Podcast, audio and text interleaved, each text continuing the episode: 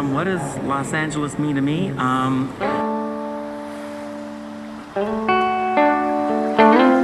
um, I've always thought that LA is a place where dreams come true. Los Angeles is like an amazing city. It's not just a tourist destination for me, it's also home. Hi, my name is Sophie Janinet. Welcome to this new episode of LA Portraits. For the first portrait of 2024, I wanted to dazzle you with some good old LA magic. So, what if I told you that our guest today is one of the world renowned experts on the most fabulous icon Hollywood has ever seen? Are you ready to go back in time to draw inspiration from the woman whose reflection made the whole planet dream?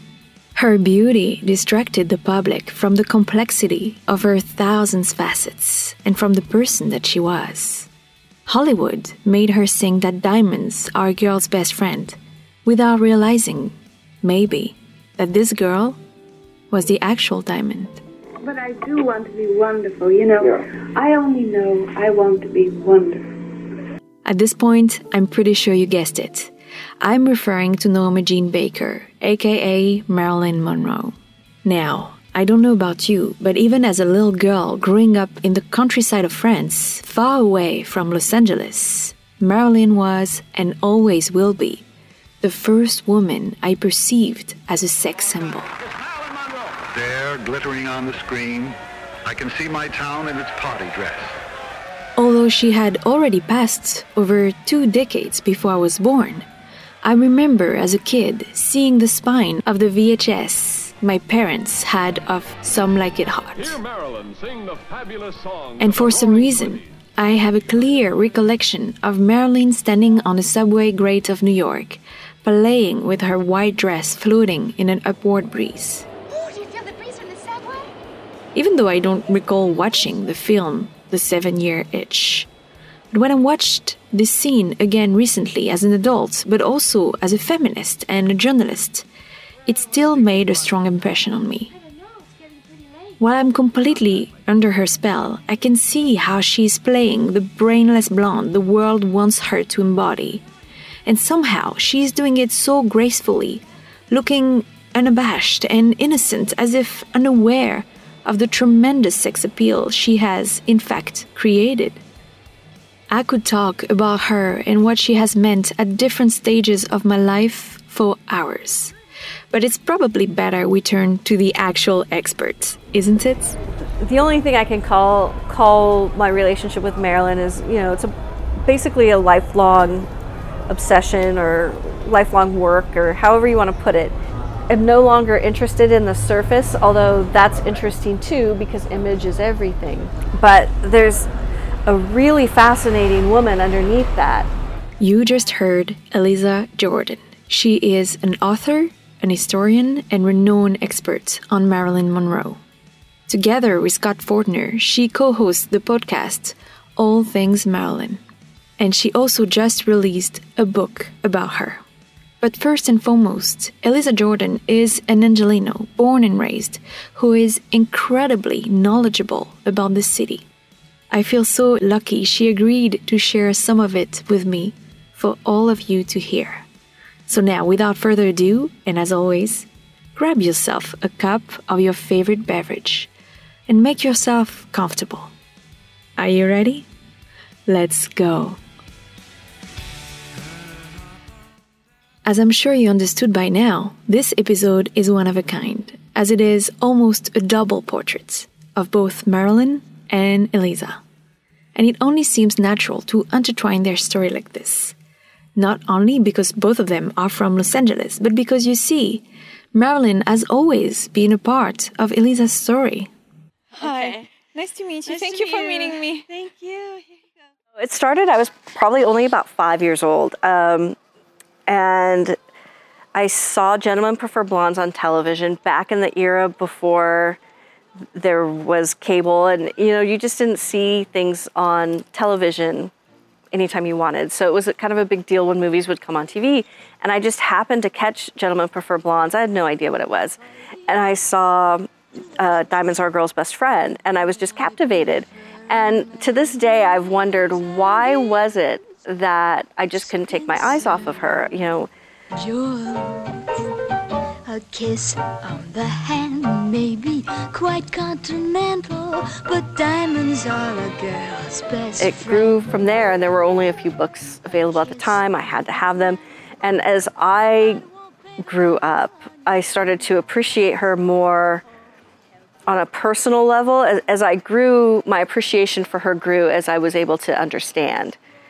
And what I eventually kind of clicked into is if an orphan who grew up in foster homes and was in poverty and lived in an orphanage and if if she could overcome that and become the most famous woman in the world then there was nothing I couldn't do. So I feel really protective of her because I feel like she's given me something to. Um, I just kind of feel like she's given me a way to look at life that I don't know I would have had otherwise. So, when I asked Elisa to choose a place of significance to her in Los Angeles for us to meet, she simply gave me an address 12305 5th Helena Drive. So that morning, I drove to find myself in a residential neighborhood in wealthy Brentwood, in tree lined streets of opulent homes with perfectly flowered, verdant lawns. There, nestled in the end of a charming, unassuming cul de sac, hidden behind walls, is the house that used to belong to Marilyn Monroe. We're at Marilyn Monroe's house in Brentwood. And what makes this special is she lived in multiple houses and apartments throughout her lifetime, and this is the only one she owned by herself. So, this house, part of why she chose it is because Marilyn really wanted a house that was private. And when you come up to the house, you can't see the house. You can see the top of the garage, and that is going to be to your left with red tiles, which is emblematic of a Spanish style house. Spanish style houses were really popular in the 1920s when she was growing up in LA, and she found this one. And so it would be something that was very familiar to her, very comfortable. But also, she was kind of a surrogate family member with her psychiatrist. He kind of took her in and was, in a weird way, trying to show her what a healthy, well adjusted family looked like so that she could build that on her own. And it's not something we would do now, but it's something they were doing back then. So she felt very comfortable in his Spanish style house. It was much bigger because he had a wife and two uh, grown kids living with him, but she wanted a house like his. The fact that she did find happiness here and she did take her last breath here, it's a very emotional place for me. And so I didn't realize how much I cared about it. And it wasn't until it was threatened that I realized we might actually lose it. And selfishly, I just couldn't stand by and do nothing. And I think a lot of people felt that way.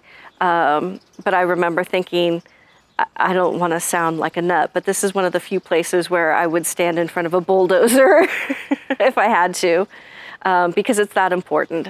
As we were discussing the house, something quite surprising happened. And it was such a wonderful experience that I'm going to try to share it with you in the most natural way so that you can relive it almost like you were there with us. I have a couple more questions about Sure. the house. A, have you ever been in it? I've never been in it. Why? Because it's a privately owned home.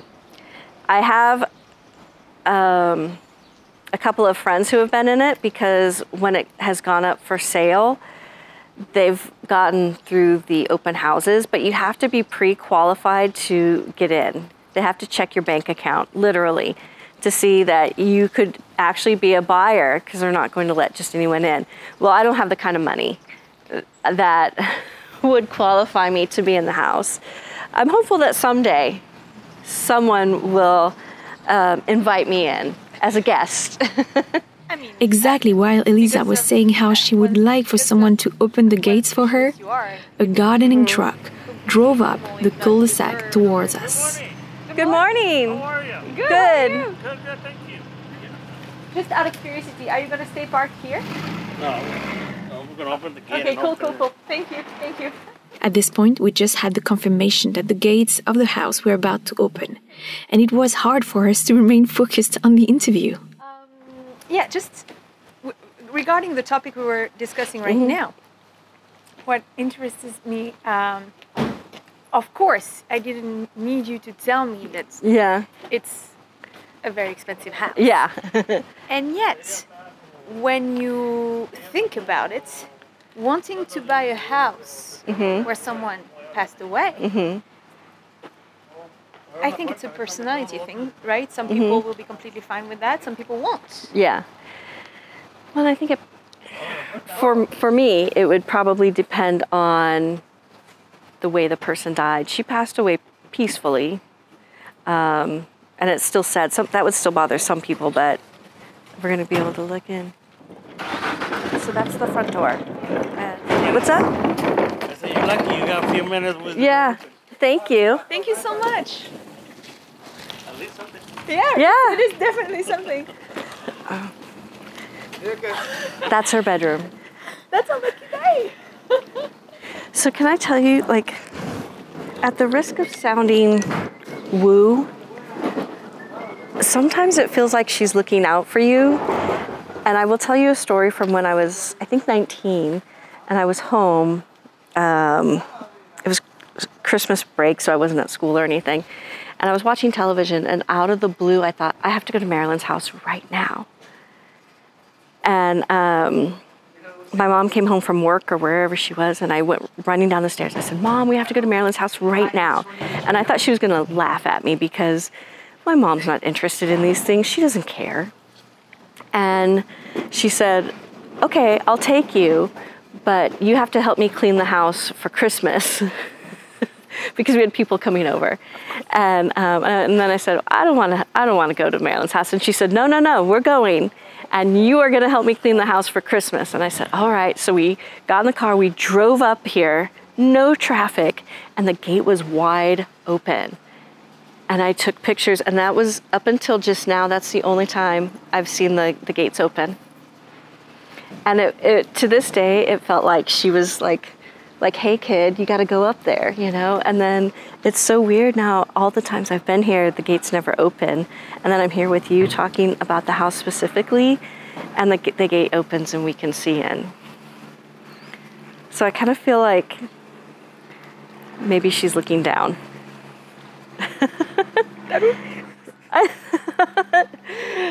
I'm ridiculous. I'm a ridiculous person. I get emotional. No, I'm emotional right now too. And if and if you're listening to this, Sophie has goosebumps all over her arms right now. She's not kidding. I guess I'm so used to talking about Marilyn that I I kind of go into autopilot. I get that, but like what you and I just experienced, I'm really emotional right now and I guess what you're seeing is why I wanted to meet you here. Like it's a special place. Incredible, think- right? After I this, think she's looking Elisa down on and I went on to continue this conversation about Marilyn to another place that is also a part of her story. And now we're talking at the Brentwood Country Mart, which is where Marilyn used to shop, and we know that because of her receipts. And that's the kind of thing I want to know. I am no longer interested in the surface, although that's interesting too because image is everything. But there's a really fascinating woman underneath that. And because she has been so important to me and I feel like has taught me a lot, I I love learning the depth of her character. I, I think she was a very smart woman. She had a, a lot going on emotionally, but she, to her credit, was trying to lead a good life, an educated life. She worked really hard to overcome her shortcomings and um, her past. And she lived a life of conviction, and I think that's something we can all learn from. I know I have, and that's why I keep coming back to her, and that's why I really want people to see that aspect of her, and that's part of why I wrote the book. As I mentioned earlier, Elisa just released a book called Hello Norma Jean, which is not a traditional biography, but rather a mosaic of insights patiently collected by Elisa over the years to allow us readers to piece together our own understanding of Norma Jean, aka Marilyn. I had my own column writing about Marilyn Monroe, and I was also answering questions about Marilyn Monroe, two, two separate entities. And I realized that a lot of people don't know a lot about her, even if they think that they do. And there are a lot of really good books out there, but there are even more terrible books out there. It seems like the worse you can make her look, the more you will sell. And even with the good books, they're traditional biographies. And I wanted to know things like, well, what did she eat for breakfast in the morning? What was she like as a person? What was her skincare routine? Because she had such nice skin. And, and I started to write the book that I wanted to read. So I started looking at her from that point of view. Like, if you really wanted to get to know the woman, who was Marilyn Monroe? Well, I've been researching my whole life, but I've been actively writing the book for a couple of years. And during the pandemic, you would think it would be easy to write during the pandemic because everyone was home. But I think, like a lot of people, I just found myself in the middle of this weird existential crisis and it was hard to work. So I, but ultimately, um, I just kept chipping away. I never gave up. And I learned about myself that I really wanted people to see her the way I saw her. If you can see her as a, a human being, then you can understand her better as a person instead of just a picture on a calendar or a billboard. That's all great too. And it might not be the book for you, but if this is the way you want to look at her as a human being, then it's a good place to start. As you heard, Elisa really wanted to create a different book Uh-huh. than the ones that already existed. And this approach that allows us as readers to pick a chapter depending on our mood is so different than the usual storytelling, especially in biographies, but in Hollywood in general, where you follow an arc. And if you're wondering why she went in that direction, maybe when you hear about her time at university, including UCLA, it will help you understand. I went to UCLA. Um, I loved going to UCLA. It was built in the 20s, so it has kind of that old school university feel. Um, I love Royce Hall. That's the famous building you see on, in all the pictures. So I really felt like I was part of a university and not just a community college. The community college was great. I'm not putting it down. I got a great education there. But I, I felt like, oh, wow, now I'm really studying. And the cool thing about transferring was I didn't have to do general education anymore. I could really focus on what I wanted. And I loved it. I loved learning about literature and writing. I also took history classes for fun. I'm a nerd, as you've probably already guessed. So I could just geek out to my heart's content. And I consider myself really lucky to have had that experience. And then later, I had the Cal State experience. So that was really cool because I could go even deeper. And it was harder because I was working full time. But I'm just really grateful. And I guess I'll just be a student for the rest of my life. I just like learning and I like sharing what I know. Um, Elisa's passion for literature and history is contaminating. But that's not the only reason it was so important for her to go to university, especially for her family. wanted and my parents were really emphatic that I go to college. I was the first person in my family to go to college. So my grandfather was a sailor. When my family got here, it was still kind of a dusty town. My grandma talked about how she lived on a farm in, in Long Beach, which is now a, a, a very busy city, and it's a port city at that. But you know, she had farm animals and peacocks and chickens, and it, it was a very different world. So we had several population booms, you know, in the 1920s because of the movies and World War One ending, the oil boom, uh, military, the car boom, and then again in the 1940s because people were coming here for World War II because we had all the military stuff and we had aerospace and we were building tanks and and then a lot of those people stayed or came here because those industries were now established here, so they, they came here for jobs, and it just kept growing and growing and growing. So my family's been here for long enough to have seen a lot of that, and then that's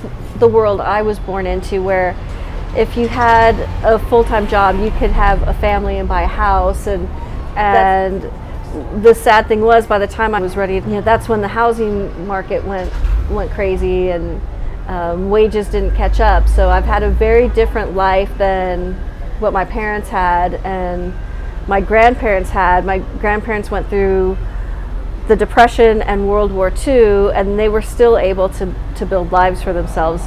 You know, it's very hard to live here now, and it didn't used to be.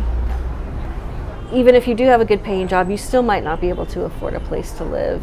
And it's it's out of balance. And I just don't buy some of the stories we've been told about there's a housing shortage or um, it's the minimum wage. And I don't want to make it political but it, it's a human problem. That's what I see it. It's a, a social problem that affects everyone.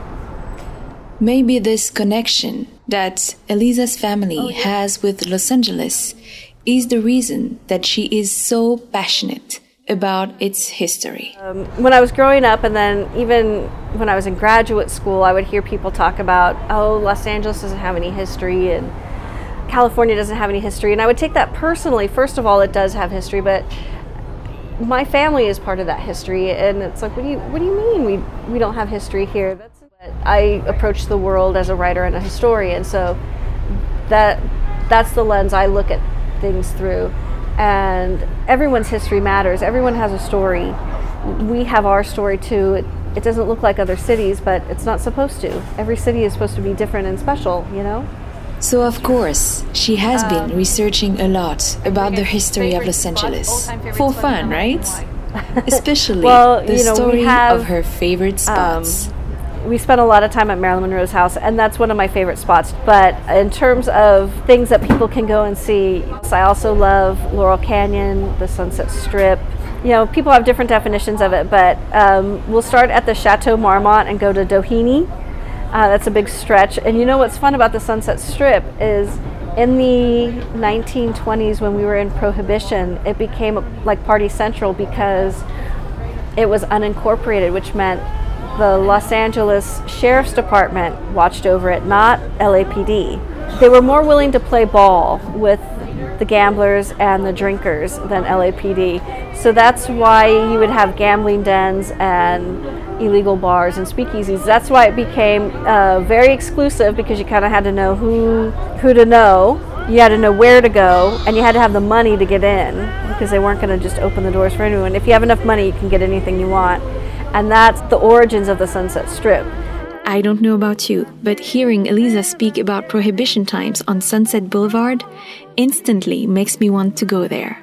Which is the experience that some lucky people had, at least for a few years, when Elisa offered guided tours in LA. And I was thinking about how much I love Los Angeles history, and I thought, well, what if I just put together a a classroom on wheels if I do a tour of Marilyn sites because I know a lot about Marilyn and I can get my foot in the door educating people that way. And then right on top of that, I realized, oh, I know a lot about the Doors. I could probably do do the Doors too. And so I started kicking that idea around, and then I thought, that's silly. I'm not a tour guide. I don't know anything about running a company or tours and that's silly. So I put it on the back burner and it sat on the back burner for a couple of years. And but again, I think the universe knows what you need and it just pushes you in that direction. So I finally opened in 2012, which was the 50th anniversary of Marilyn's death, and a lot of people were coming to town, and I just started doing small tours, you know, and then eventually I partnered with Dearly Departed Tours, um, which was run by Scott Michaels, that's the tour company where they take you around and show you where people died, celebrities died. It it sounds gruesome, but it was actually fun.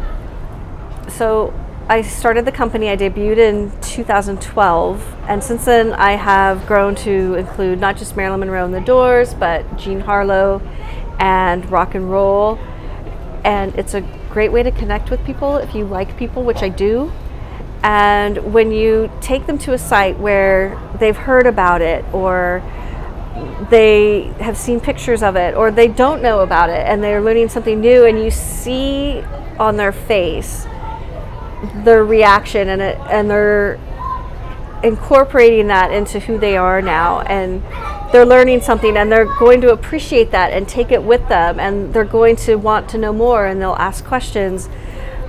It's one of my favorite things i've ever done is connecting with people on that level Unfortunately, COVID has put an end to LA Woman Tours, at least for a while. But then again, this allowed Elisa to write Hello Norma Jean, which was one of her absolute dreams. And if you're wondering what's next for Elisa, I think we should all stay tuned. Because, like many Angelinos, she loves the endless possibilities to reinvent oneself that this city offers. And the only thing that she knows for sure that happens is that she's not going Um, anywhere. no. Um, I've always loved that you can be anything here, and I've always loved the diversity uh, with the people, the occupations. There really is something for everyone here. That's why I'm so protective of it, and I don't want to see that go away because what we have here is so special, and people who want to create and lead a good life come here, and you know, people who just want to earn a living can come here, and there's a little something for everyone here. I, I like traveling to other places because I think that makes you a better person and a deeper person. The more people you can identify with, the, the better. But I love coming home. And, you know, the, the housing thing is a, an issue for sure, but this is where I want to be. But this is my home. And it's, it's where my, my family has lived for generations, and I just, I just want to stay. And that's a wrap of this episode of LA Portraits. I hope you enjoyed listening to Elisa as much as I did. I know I say that every single time, but interviewing her was an absolute pleasure and an honor. You can find her book, Hello Norma Jean, in any good bookshop. You can also listen to her podcast and follow LA Woman Tours on Instagram if you want to discover other pieces of LA's history, such as the ones you heard today. As always, the links will be in the description of the episode, alongside the ones of both the Patreon and the Buy Me a Coffee page of the show. Visiting those is such a great way to support me. As you know, this French individual enjoys every second of her Angelino adventure. But who doesn't like support? And coffee. So head online, get yourself a beautiful LA t shirt to spread the love and show me yours. Thank you. And as always, stay tuned. I'll be back soon.